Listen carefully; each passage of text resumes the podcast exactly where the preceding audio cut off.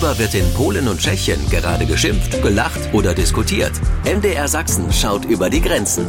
Mensch Nachbar.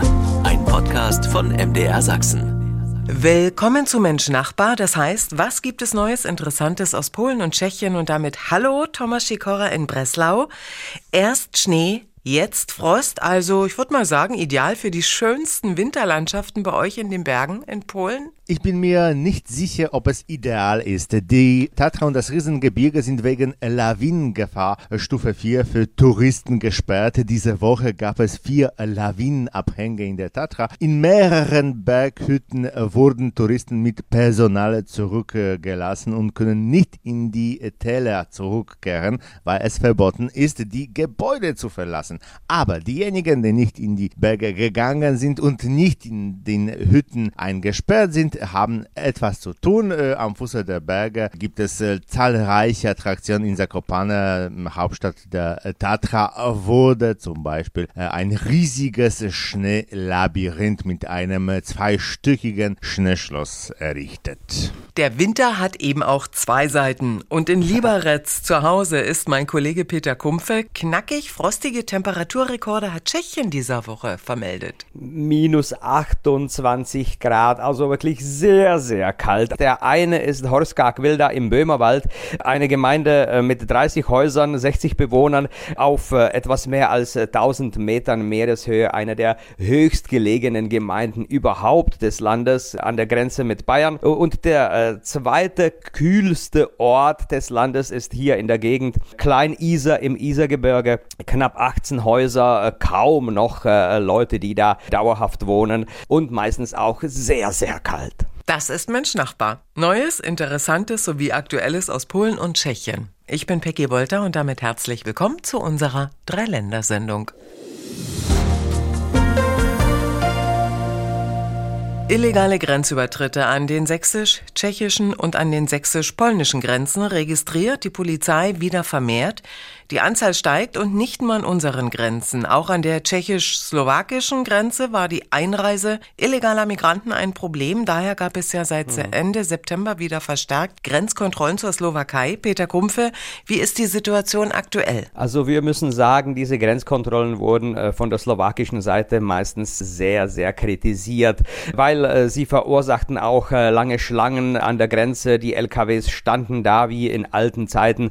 Aber diese Kontrollen Grenzkontrollen wurden jetzt aufgegeben. Das Argument, dass äh, wesentlich weniger Migranten kommen und so machen diese Kontrollen keinen Sinn mehr. Hm, Peter, gibt es eine Zahl, wie viel illegale Migranten die südböhmische Polizei zum Beispiel im vergangenen Jahr aufgegriffen hat an der tschechisch-slowakischen Grenze? Und vor allem, was haben diese Kontrollen bewirkt? Also es waren gar nicht so wenige Menschen. Die Statistiken sprechen über 14.000 illegale Migranten. Das ist ja aber eigentlich schon eine Kleinstadt, die in Bewegung ist. Mit Soldaten vor Ort äh, ist diese Zahl auf knapp unter 6000 äh, gekommen. Und naja, diese Menschen stammen eigentlich von der halben Welt. Äh, es wird über Afghanistan, Nepal, Westsahara, aber auch ehemalige sowjetische Republiken gesprochen. Also all diese Menschen haben sich in Bewegung gesetzt und wie gesagt suchen im Westen ein besseres Leben. Nach der Kontrolle werden diese Menschen zurückgeschickt in das erste Land,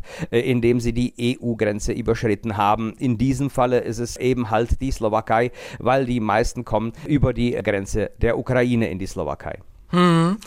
Thomas Sikora, auch Polen grenzt an die ja. Slowakei. Man muss wissen, so ungefähr über 500 Kilometer. Gab es oder gibt es diese Kontrollen auch wegen der steigenden Anzahl der illegalen Grenzübertritte bei euch? Nein, es gab keine solchen Kontrollen. Unsere polnisch-slowakische Grenze ist in der Tat lang, aber sie verläuft hauptsächlich durch hohe Berge, die Tatra und die Bierstade. Es gibt äh, nicht viele Grenzübergänge und es ist hauptsächlich Touristenverkehr. Ganz anders äh, als die Grenze Grenze zwischen der Slowakei und Tschechien, die ja früher eine Stadt war.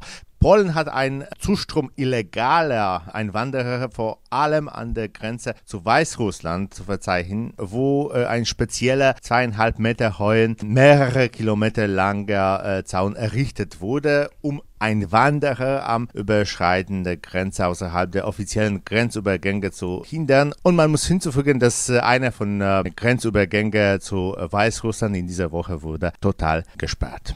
Illegale Grenzübertritte auch nach Polen und nach Tschechien. Das war unser Thema hier bei Mensch Nachbar. Und gleich sprechen wir über Straßenbauprojekte. Sehr interessant. Wir schauen natürlich aus sächsischer Sicht interessant auch mal auf die Autobahn A4 in Polen. Mensch Nachbar. Ein Podcast von MDR Sachsen.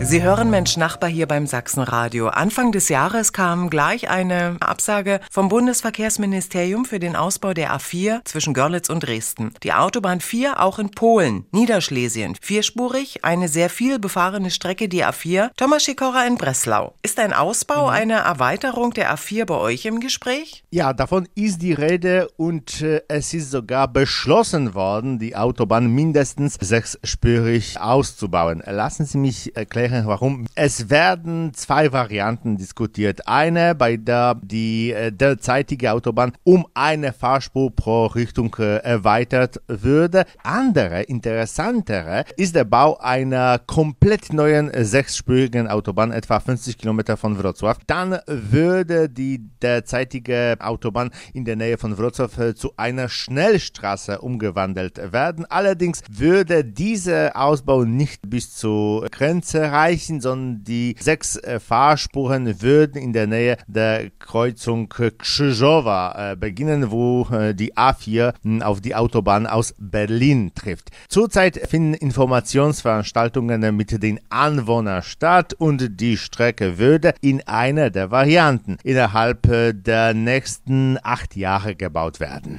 Das Straßennetz, sprich vor allem Autobahnen und S-Straßen, auch sehr oft vierspurig, hat sich in den vergangenen Jahren unglaublich verändert, Tomek. Viel wurde gebaut. Welche mhm. Strecken sind aktuell fertiggestellt? Ich bin ein Fan unserer Schnellstraßen, denn äh, im Gegensatz zu den Autobahnen sind sie völlig kostenlos und die Bauqualität ist praktisch dieselbe wie bei den Autobahnen. Die Geschwindigkeit äh, auf ihnen ist langsamer, denn die Höchstgeschwindigkeit beträgt nicht 140 wie auf eine Autobahn, sondern 120. Aber ich werde das Beispiel von Wrocław nennen. In den letzten zehn Jahren wurden Schnellstraßen nach Warschau und weiter nach Masuren gebaut. Äh, zwei Schnellstraßen zur äh, Küste und der Bau einer Schnellstraße in die Berge und weiter in die Tschechische Republik haben begonnen. Anstatt die Anzahl der Kilometer zu nennen, möchte ich ein anderes Beispiel anführen. In den letzten zehn Jahren hat sich äh, die Reisezeit zwischen allen Wojewodschaftsstädten Polens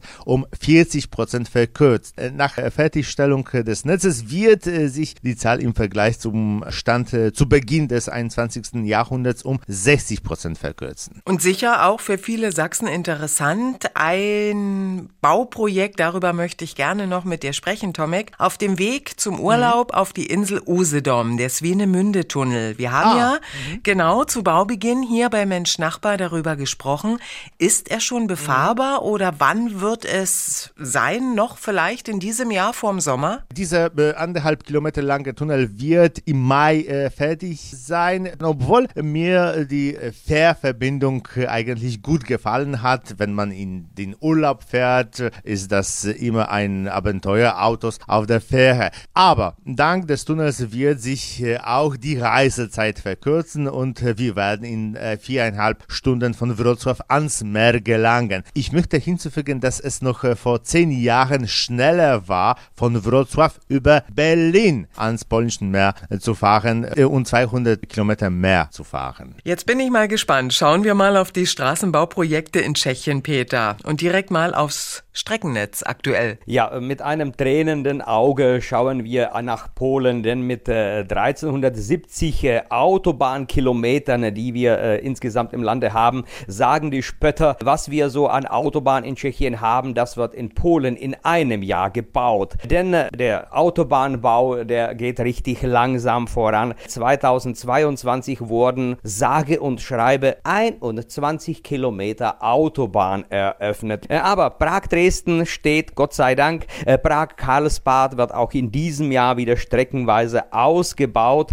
und auch äh, die Richtung Trutnov, polnische Grenze, also die D11, äh, an der wird dieses Jahr auch äh, weitergebaut. Eine Alternativtrasse zur D1, also das ist die Hauptautobahn des Landes, die eigentlich aus Prag nach Brünn und dann weiter noch nach Bratislava führt. Wenn da etwas schief läuft, da steht eigentlich der Verkehr und so wird eine Alternativtrasse oben über Hradec Králové Richtung Olomouc, Olmütz gebaut. Auch da geht streckenweise weiter, aber leider zu langsam. Straßenbauprojekte in Polen und Tschechien, mal wird schneller gebaut, mal wird langsamer gebaut, aber es wird gebaut. Das ist Mensch Nachbar.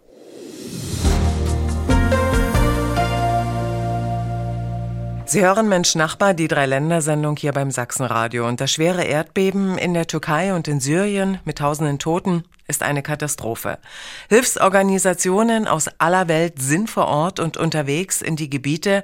Peter Kumpfe, wie hilft Tschechien. Wir haben sehr schnell reagiert. Es wurden 68 Spezialisten vor allem mit äh, Hunden äh, hingeschickt für zehn Tage, aber äh, voraussichtlich wird diese Mission verlängert. Wir haben auch einen Toten verzeichnet. Eine Frau aus Tschechien ist bei dem Erdbeben ebenfalls ums Leben gekommen. Es gibt dann auch vom Staat unabhängige Hilfsorganisationen, die ebenfalls vor Ort helfen. Es gibt auch öffentliche Konten, wo man als Privatperson Person Geld spenden kann, um eben den Opfern der Erdbeben zu helfen. Thomas Schikora, unabhängig davon, dass die EU finanzielle Hilfe und Unterstützung zugesagt hat, wie hilft Polen so mit Rettungskräften vor Ort, mit Hilfstransporten oder Hilfsorganisationen wie? Polen ist ein Land der Gruben, Steinkohlebergwerke. Dabei handelt es sich um Methanbergwerke, die tief unter der Erde liegen und in denen es äh, manchmal mehrmals im Jahr zu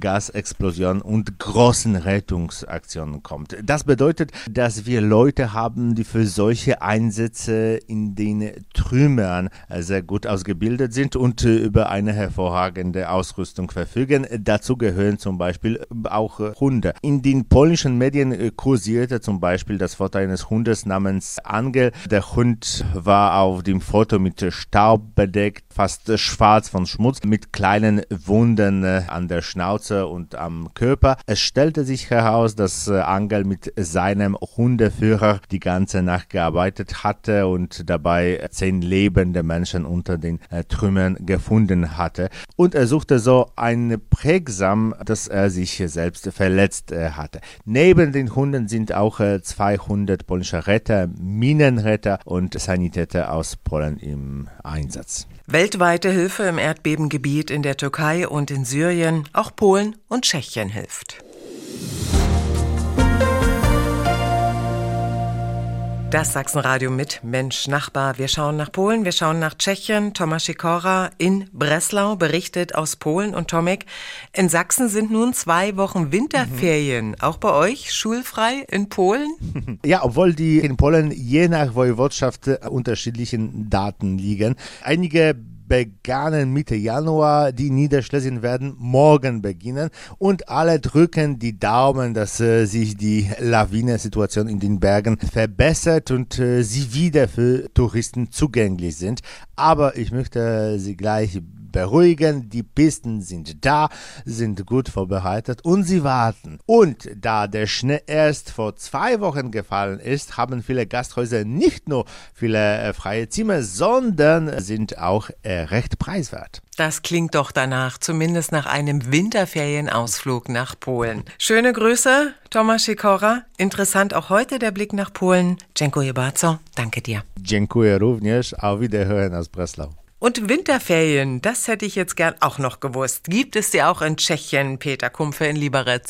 Äh, jein, denn wir nennen sie schon die Frühlingsferien und sie finden vom 6. Februar bis zum 19. März statt. Aber keine großen Augen machen, nein, die Kinder bleiben nicht so lange zu Hause. Jede Region hat nur eine Woche. Erst nächste Woche geht's hier in Liberec los, also erst ab nächste Woche wird es auch sehr viele Kinder mit sehr viel freier Zeit geben, auch hier in Liberec.